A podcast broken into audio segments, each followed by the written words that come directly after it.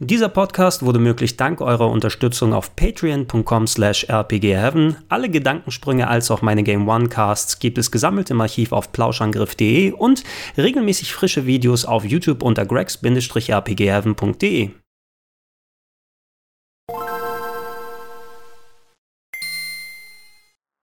Schönen guten Tag und herzlich willkommen zu Gregor Testet Sekiro Shadows Die Twice für PS4, Xbox One und PC.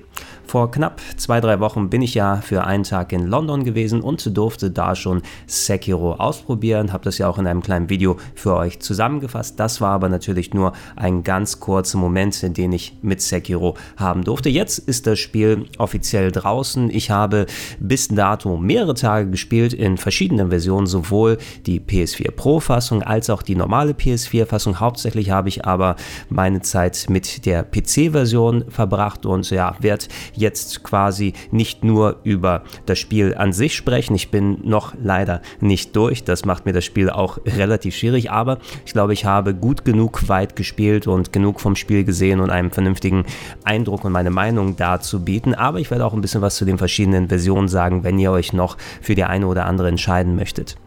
Wie bereits bekannt ist Sekiro ja von From Software, im Speziellen von Hidetaka Miyazaki als Director des Games, der für die Souls-Spiele verantwortlich war, für Demon's Souls, die Dark Souls Games, für Bloodborne und deshalb wird Sekiro auch gerne als weiterer Eintrag in dieser Serie gesehen. So ganz kann man das jetzt, nachdem ich längere Zeit in dem Spiel verbracht habe, nicht wirklich sagen. Es wird noch stark im Internet debattiert. Ist das ein Souls-Titel? Ist das keiner? Man kann beiden Seiten in der Hinsicht recht geben, denn es sind viele Elemente da, die eindeutig von den Soul-Spielen informiert sind, aber auch genug Elemente, die von anderen Serien hinzugenommen wurden, wo selbst was Neues gemacht wurde, so dass man es nicht ganz auf die gleiche Stufe wie Dark Souls oder Bloodborne stellen kann, zumindest was die Art des Gameplays angeht. In meinem Ersteindrucksvideo habe ich ja einige Parallelen zu Tenshu gezogen, der Stealth-Action-Serie, die seit über 20 Jahren aktiv ist. Und äh, mittlerweile habe ich ein Interview von From Software direkt selbst entdeckt, bei dem sie das bestätigt haben. Zumindest zu einem Teil der Entwicklungsphase war Sekiro als Teil der Tenshu-Serie angedacht. Ähm, From Software wollten ein Spiel machen, was im feudalen Japan spielt, was sich um Ninjas und Stealth dreht. Und da war es natürlich naheliegend, auf eine existierende IP zu gehen äh, nicht von ungefähr hat man da auch mit Activision zusammengearbeitet, denn Activision haben das allererste Tenchu gepublished. Allerdings bei der Entwicklung sind so viele Elemente dazugekommen und es ist so weggegangen von dem reinen Tenchu Gameplay, von der Art der Spiele, dass man was eigenes draus gemacht hat. Äh, ich muss aber eben sagen, nachdem ich jetzt so lange gespielt habe, du merkst noch sehr, sehr stark die DNA der äh, Tenchu-Spiele. Zu einem großen Teil spielt sich Sekiro wirklich wie ein moderner Eintrag dieser Serie. Selbst in den Anfangsgebieten wird deutlich, wie verschachtelt und weitläufig die Welt von Sekiro aufgebaut ist. Es gibt unterschiedlichste Ebenen, es gibt verschiedene Wege, die man nehmen kann und die sind dazu auch noch vollgestopft mit Gegnern, die nicht nur einfach, einfach so herumstehen und äh, abgemurkst werden, sondern die patrouillieren, die gehen Hinweisen nach, sie stehen so, dass die Sichtkegel unterschiedliche Bereiche von denen abdecken und äh, da kann man nicht einfach so reinrennen und versuchen, einfach durch Buttonmashing sich durchzuarbeiten, sondern man muss beobachten, wo sind die Gegner, wo haben sie sich versteckt, wo sind eventuell Sachen, die einem nochmal einen Strich durch die Rechnung machen? Und dann alle Möglichkeiten der Umgebung ausnutzen, um eben so viele Stealth-Kills wie möglich dann mitzunehmen, ob man sich jetzt irgendwie durch das Dickicht wagt oder auch die Vertikalität ausnutzt, dadurch, dass man eben diesen Greifhaken hat, um schnell nach einer Konfrontation wieder zu fliehen oder nachdem man einen Stealth-Kill gemacht hat, wieder möglichst in Deckung zu verschwinden und sich dann sein nächstes Ziel auszusuchen, so wie das eben aufgebaut aufgebaut ist, vor allem, weil sobald man sich auf eine Konfrontation einlässt, ähm, liegt der Vorteil bei den Gegnern und man selbst muss erstmal gucken, schaffe ich es überhaupt, gegen zwei bis drei Gegner gleichzeitig hier anzutreten? Sollte ich lieber flüchten? Sollte ich lieber mich wieder dann ähm, ja, nach hinten orientieren und da meine Strategie neu aufbauen? Das Spiel funktioniert am besten, wenn man sich wirklich konsequent mit Ruhe und Bedacht auf Stealth einlässt. Letztendlich lässt es sich nicht vermeiden, dass man trotz all dem Gestelze direkte Gegner in den Kampf zwingt. Und äh, da muss ich sagen, als Veteran der Soul-Spiele, das ist irgendwie gleichzeitig ein Segen als auch ein Fluch. So von der Grundmechanik hier, wenn man sich anschaut, denkt man, ja, das funktioniert doch genauso wie die Soul-Spiele. Man hat einen Lock-On, du hast eine Taste zum Ausweichen, du kannst springen, du kannst blocken, du kannst angreifen, also sollte das ähnlich passieren. Aber das funktioniert bei Sekiro eben nicht so. Zum Beispiel hast du so gut wie gar keine Invincibility Frames beim Ausweichen. Bei Souls war es ja zum Beispiel noch so, dass man mit der Rolltaste durch Schwertschwinge durch kann, wenn man das Timing gelernt hat. Bei Dark Souls 2 musste man zwar noch gewisse Werte aufwerten, aber so war das Gameplay aufgebaut, ne? dass man sich richtig an Gegner rangewagt hat und sich dann durchgerollt hat. Zur Not kann man den Schild noch hochziehen und entsprechend vielleicht ein paar Reposts und äh, Parries und Backsteps und so weiter machen. In Sekiro gibt es so gut wie gar keine Invincibility Frames. Die einzige Phase, wo man richtig geschützt ist, ist, wenn man zum Beispiel mit mehreren Gegnern zu tun hat und da gerade einen Finisher anwendet, dann ähm, kann ein anderer Gegner einen nicht treffen, aber sich einfach so durch irgendwelche Schwertschwinge durchzurollen, das funktioniert hier nicht. Hier muss man zwar wirklich sehr nah dran an den Gegnern sein, hat dadurch, dass man keine Stamina-Leiste hat, auch die Möglichkeit jederzeit wegzulaufen und drumherum sich zu bewegen, fast viel mit der gedrückten Lauftaste zu machen, einfach weil Gegner so schnell an einem dran sein können und so fix und äh, gnadenlos reagieren. Aber sobald man dran ist, muss man eben eher mit dem Blocken arbeiten. Und das Blocken ist hier auch so eine Art Rhythmus-Game, kann man fast so sagen. Jeder Gegner hat seinen eigenen Stil, seine eigenen Delays. Und äh, wenn man die Haltung der Gegner durchbrechen möchte, um so einen Kill zu machen, um einen Finisher äh, anzubringen, dann muss man eben nicht nur einfach die Blocktaste gedrückt halten, sondern äh, quasi rhythmisch zu den Schlägen mit einem gewissen kleinen Zeitfenster dann auch die Blocktaste erst drücken. Das muss man erst erlernen. Ist man zu spät dran, kriegt man das Schwert ab. Ist man zu früh dran, blockt man, aber da macht man keinen Haltungsschaden beim Gegner, sodass der nicht irgendwann gestaggert ist und man seinen Finisher anwenden kann. Und man muss schon wagen und die Blocktaste so im Rhythmus anwenden und das wirklich für jeden Gegner neu erlernen. Vor allem bei den ganzen Zwischenbossen und den richtig großen Bossen, die warten da wirklich auch mit sehr gnadenlosen Timings auf. Wenn man das nicht drauf hat, dann wird man zerschreddert. Gerade bei den Zwischengegnern und Bossen hat From Software sehr stark darauf geachtet, dass es keinerlei Möglichkeit gibt, außer sich denen zu stellen und wirklich nach und nach ähm, die Patterns zu lernen und versuchen sich da durchzuarbeiten, so gnadenlos und schwer sie auch sein möchten. Es ist ja ein reines Singleplayer-Spiel, das heißt, ihr habt nicht die Möglichkeit, wie bei Souls, dann irgendjemanden zu summonen und Gegner zu zweit anzugehen. Ihr habt nicht mehr das klassische Rollenspielsystem, wo ihr sagt, okay, da mache ich erstmal andere Gebiete und ich werte vielleicht meine Vitality auf oder mehr Stamina, sodass äh, trotz ein paar Treffer ich diesen Gegner noch irgendwie schlagen kann. Nein, wenn ihr nicht drauf habt, wie der Gegner agiert und wie ihr reagieren könnt und wie ihr ihn auskontern könnt, dann kommt ihr nicht weiter. Dann müsst ihr erstmal schauen, ob ihr anderswo an eurem Timing arbeitet, ob ihr Trainingsphasen irgendwo einstellt. Ähm, dazu kommt erschwerend, äh, dass äh, Progression innerhalb des Spieles, es gibt zwar ähm, Skill Points, die man pro geschlagenen den Gegner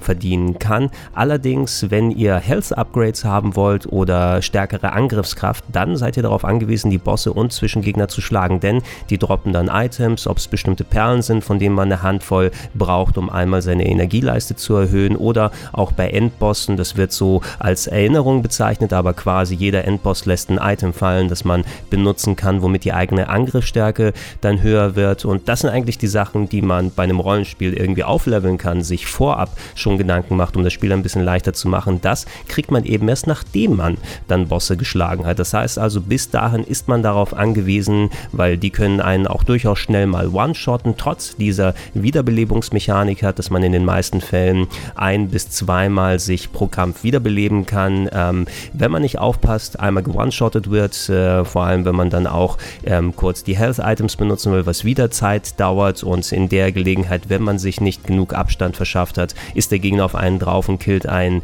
sofort wieder. Man kann es nochmal versuchen, muss es aber eben abwägen.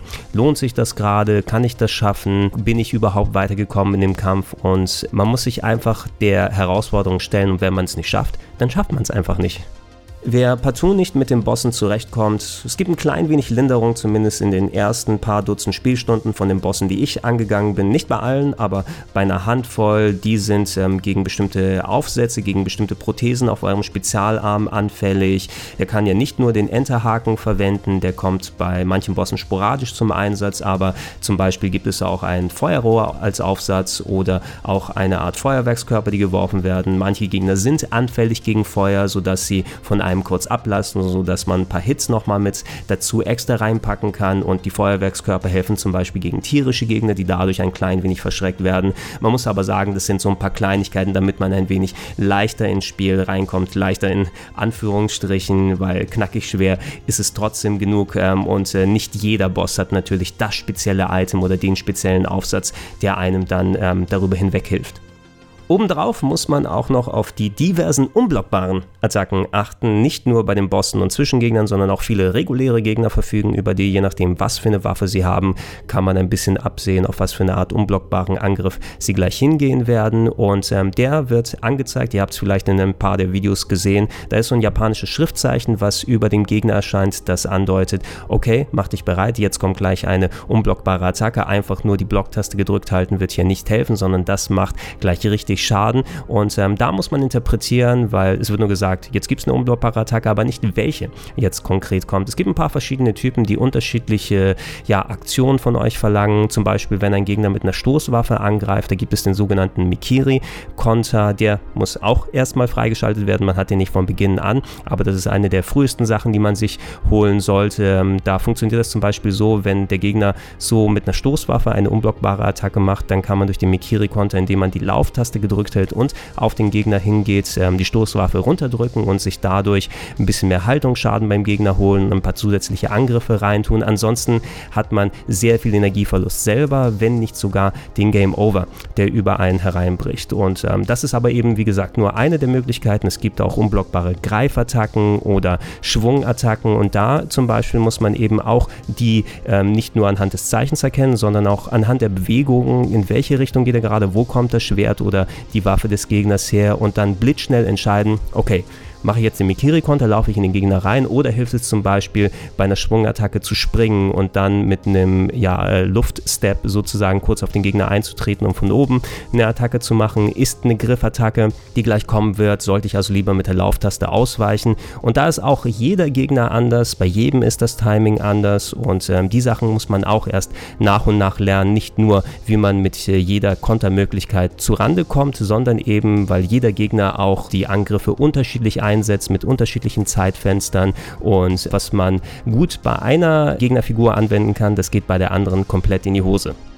Sprechen wir doch mal über die eigentliche Progression im Spiel und wie stark hier Tode bei Sekiro bestraft werden. Es ist ja kein klassisches Rollenspiel mehr. Ihr habt keine Erfahrungspunkte, keine Charakterwerte, die aufgewertet werden können. Ihr habt keine Seelen, die eingesammelt werden können, wenn ihr zu eurem Todesort zurückkehrt, sondern hier funktioniert alles über Skillpunkte. Jeder besiegte Gegner bringt euch Skillpunkte, die eine Leiste voll machen. Habt ihr eine solche Leiste voll gemacht, gibt es einen Skillpunkt und ihr könnt nach und nach dann immer mehr voll machen. Je mehr Leisten ihr voll macht, umso mehr Skillpunkte kostet es. Es gibt also kein fixes Limit, sondern ein bisschen ähnlich wie das Level Upgrade bei den Soul-Spielen. Da hat es ja auch immer mehr Seelen gekostet, wenn man einen weiteren Level aufsteigen möchte. Hier kann man eigentlich einfach 10 random Anfangsgegner machen, hat dann einen Skillpunkt, sondern beim nächsten Mal kostet es, sagen wir mal, irgendwie 20 oder sowas. Also Farmen bringt bedingt nur was, zumindest anfangs des Spieles. Diese Skillpunkte können in Skilltrees eingesetzt werden. Da gibt es äh, zwei verschiedene Arten von Skills, die freigeschaltet werden können.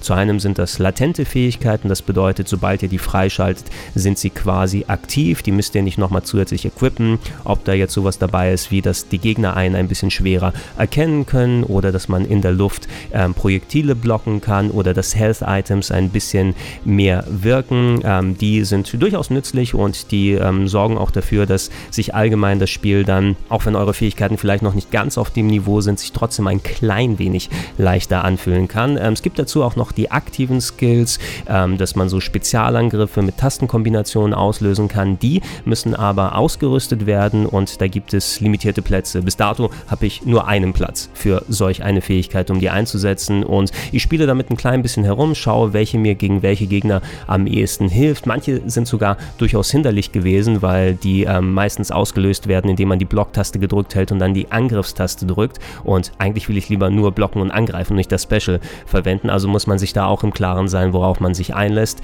Zusammengenommen sind aber diese Upgrades natürlich sehr wichtig und ähm, sorgen auch dafür, dass man sich trotz der ähm, Health- und Stärke-Upgrades, die man ja nur bekommt, wenn man schwere Gegner besiegt und dann entsprechend ähm, einsetzt, in der Kombination, dass man dann nach und nach mit den eigenen Skills, die dazukommen, also den eigentlichen Fähigkeiten für das Blocken und Ausweichen und Stealthen und so weiter, dass sich das Spiel allgemein ein bisschen flüssiger und runder anfühlt. Wenn man jetzt im Spiel stirbt, sei es durch die eigene Wahl oder dass man keine Wiederbelebungsmöglichkeiten mehr hat, dann gibt es zwei hauptsächliche Penalties. Zu einem bekommt man die Hälfte der Skillpunkte gestrichen, die man bis zum aktuellen Level erreicht hat und zu anderem verliert man die Hälfte des Geldes. Bei den Skillpunkten, da ist das ja einigermaßen managebar, finde ich. Es werden nur die Skillpunkte gestrichen, die aktuell in der Leiste quasi bis zum nächsten vollen Punkt führen. Das heißt, ihr habt schon so einen vollen Punkt und habt dann noch ein paar Skillpunkte Skillpunkte zusätzlich geholt. Wenn ihr jetzt verliert, geht einfach nicht komplett die Hälfte weg und dann habt ihr keinen vollen Skillpunkt mehr und müsstet wieder hunderte von denen holen, sondern es geht nur so viel weg, wie ihr bis zur Progression des nächsten Levels erreicht habt. Dann seid ihr also über dem einen großen Skillpunkt eine Handvoll drüber und ihr verliert, dann kriegt ihr wirklich nur bis zu Skillpunkt 1 die Sachen runter. Das ist ganz nützlich und hilfreich. Dann kann man eben zur Not tatsächlich nochmal ein klein wenig farmen, sodass der mögliche Verlust ähm, relativ gering ausfällt und äh, wenn man nicht zu forsch in die Bosse reingeht und zu sehr sich hier reinwagt, dann ähm, gibt es häufig die Möglichkeit, dass man eben mit möglichst wenig Skillpunktverlust dann rausgeht. Bei dem Geld wiegt das ein klein wenig schwerer, denn da wird, äh, wenn es hart auf hart kommt, wirklich immer genau die Hälfte dann weggepackt. Da gibt es eine Möglichkeit, ähm, sich sogenannte Geldbörsen, entweder die zu finden natürlich, aber hauptsächlich die zu kaufen bei etlichen Händlern, die man hat, denn nur das aktive Geld, das, was sich wirklich in der eigenen Tasche befindet zum Ausgeben, wird dann weggestrichen. Aber diese Geldbörsen, die können dann ähm, mit nur kleinem Verlust dann entweder wieder verkauft oder geöffnet werden. Das heißt also, ähm, vergleichbar, wenn ihr die Dragon Quest Spiele gespielt habt, da ist es ja auch so, dass dann Geld verloren geht beim Game Over. Da konnte man Goldbarren kaufen oder auf eine Bank einzahlen und ähm, dann war das Geld, was nicht aktiv bei der Party war, sondern in der Bank, das ist dann übrig geblieben. Hier hat man eben diesen Umweg über die Geldbörsen und äh, wenn man das einigermaßen gut managt, dann kann man wirklich echt gut Geldverlust Verlust als auch Skillpoint-Verlust vermeiden. Es wäre natürlich kein From Software Spiel, wenn es nicht noch eine Penalty gäbe und das ist hier die sogenannte Drachenfäule. Das ist eine Krankheit, die sich ausbreitet, wenn ihr ein paar Mal gestorben seid im Spiel und die betrifft die NPCs, die fangen an Blut zu husten und soweit bin ich zwar noch nicht, aber ich kann mir echt gut vorstellen, weil andere Soul-Spiele ja ähnliche Sachen gemacht haben. Wenn ich die unbehandelt lasse, dann könnten die NPCs möglicherweise sterben und das hat mir zu Beginn einen richtigen Schock verpasst, muss ich sagen. Ich hatte mich zwar damit arrangiert, dass ich Skillpunkte und Geld verlieren kann, ähm, aber mit meiner Art des Spielens nochmal den Gegner probieren und äh, Bosse einfach mehrfach hintereinander, um das Timing zu lernen, mich in den Flow zu bringen. Da ist diese Drachenfäule natürlich komplett konträr, ja, und bestraft einen extra nochmal dafür, dass man eben so oft äh, die Gegner dann probieren kann. Und ähm, immerhin, es gibt Items, die man im Laufe des Spieles finden kann, womit man diese Drachenfäule wieder heilt. Allerdings sind die limitiert und ich habe zumindest noch Angst, dass ich nach und nach mir irgendwelche Story-Sachen verbaue, wenn ich dann nicht zu vorsichtig damit umgehe.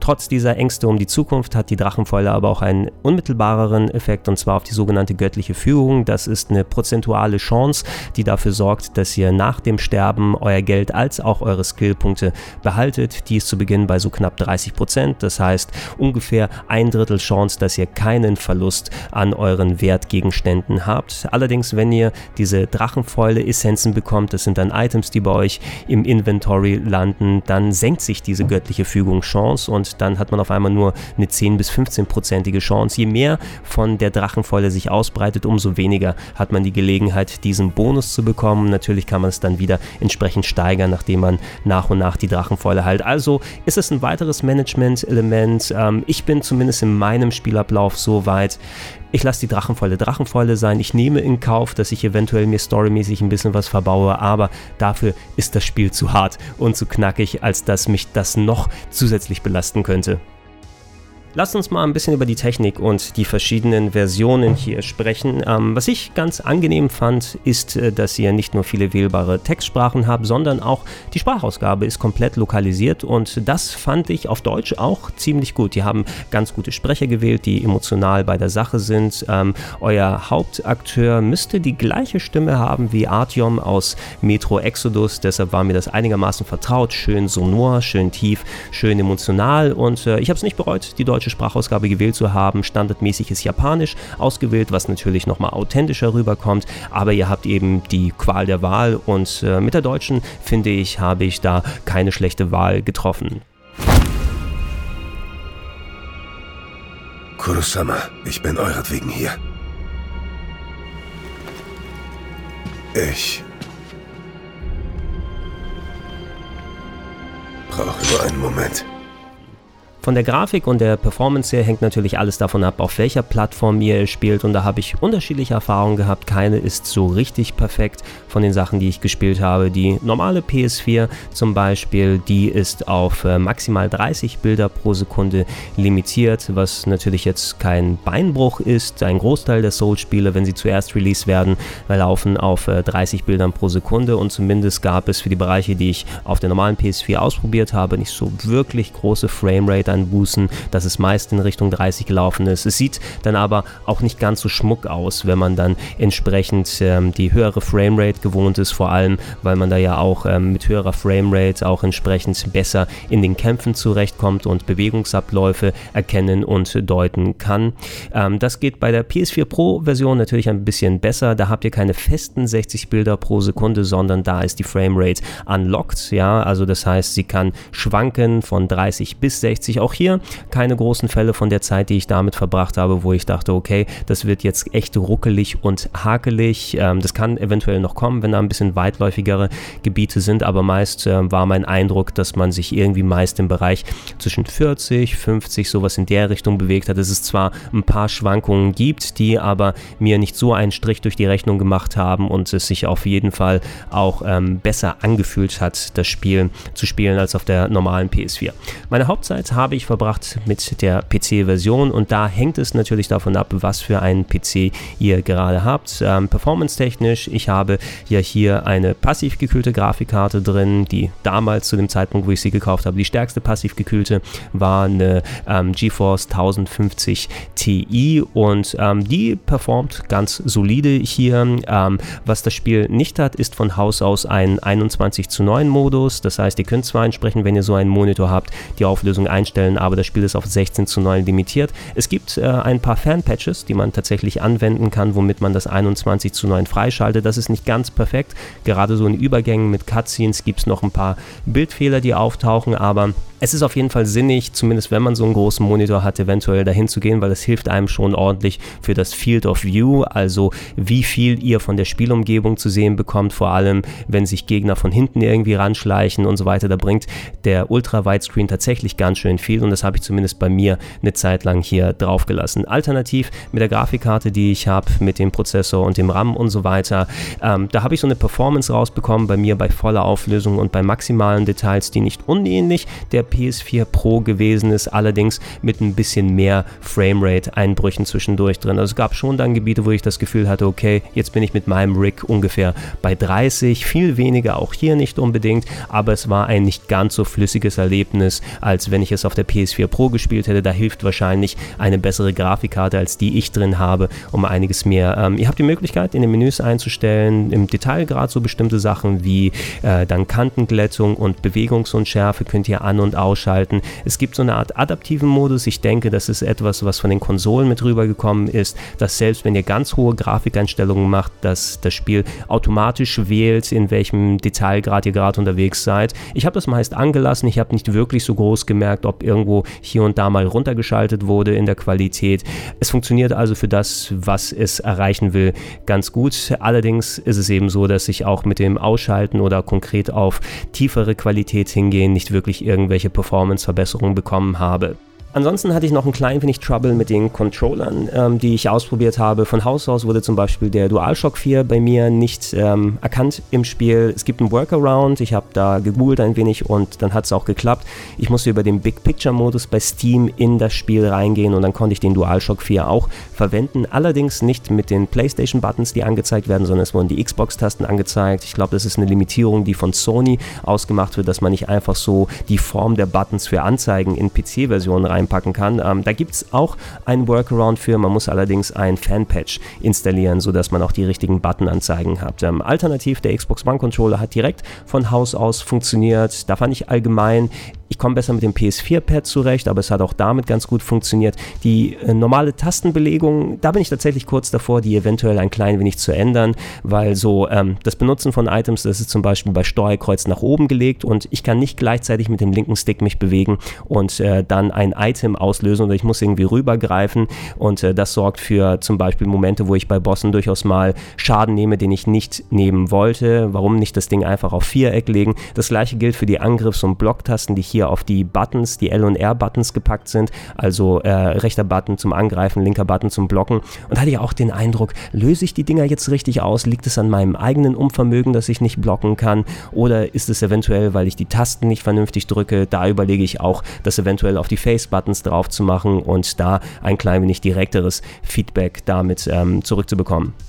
Insgesamt kann ich bis hierher sagen, hey, Sekiro, das ist ein sehr gutes und hartes Spiel, aber eventuell zu hart für mich. Ähm, für jemanden, der die Soul-Spiele alle durchgezockt hat bisher. Und die haben mir auch schon gut äh, in die Eier getreten, äh, aber ich habe es dann doch irgendwie geschafft, äh, mich durch die durchzuarbeiten und dann auch halbwegs kompetent bilde ich mir ein, da drin zu werden, um die Dinger zumindest einigermaßen spielen zu können. Das Gefühl stellt sich bei Sekiro tatsächlich bei mir noch nicht ein. Ich musste damals ja für die Souls Games lernen, wie die Dinger funktionieren und da habe ich auch durchaus häufiger mal bei einem Endgegner rangemusst, 50, äh, 60 Mal vielleicht, ne? bevor ich dann so ein bisschen das Timing drin hatte und wusste, okay, ich kann mich durchrollen, ich kann das machen, ich kann blocken, ich kann bestimmte Encounter auf verschiedene Arten angehen.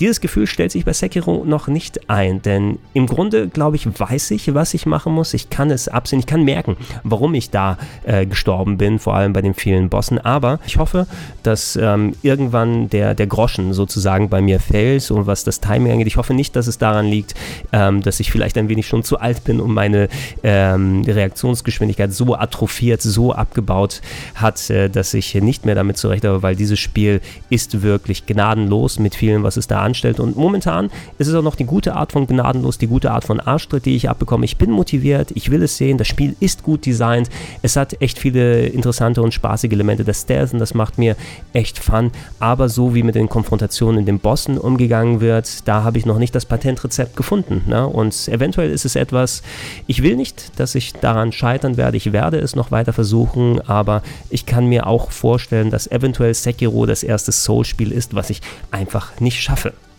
So, das sollte es für heute gewesen sein. Ich hoffe, ihr seid jetzt gut genug darüber informiert, ob Sekiro ein Spiel ist, mit dem ihr zurechtkommt, das euch Spaß machen kann. Im Gegenzug, falls ihr Sekiro schon gespielt habt, würde es mich interessieren, was sind eure Erfahrungen gewesen? Habt ihr ähm, meine Eindrücke teilen können? Habt ihr vielleicht äh, besser mit allem äh, umgehen können? Und schreibt es gerne einfach in die Comments mit rein. Ich werde auf jeden Fall an Sekiro noch weiter dranbleiben und allerspätestens, wenn es um die Game of the Year Listen 2019 geht, da wird Sekiro bestimmt auch äh, Gegenstand sein. Ähm, ich hoffe, dass ich es bis dahin tatsächlich richtig durchgespielt und mich durchgearbeitet habe und dass ich dann einordnen kann, wo es bei mir in der Souls-Liste steht. Bis hierhin großer Spaß, aber auch ein großes Arschtreten. Ihr könnt äh, weitere Videos wie die hier auf gregs-rpgheaven.de finden, natürlich Podcast-Versionen auf plauschangriff.de und in den ganzen RSS-Feeds. Und falls ihr es noch nicht macht, ich würde mich freuen, wenn ihr mich mit einem kleinen monatlichen Betrag auf patreon.com slash rpgheaven unterstützt. Vielen Dank fürs Zuhören und Tschüssinger.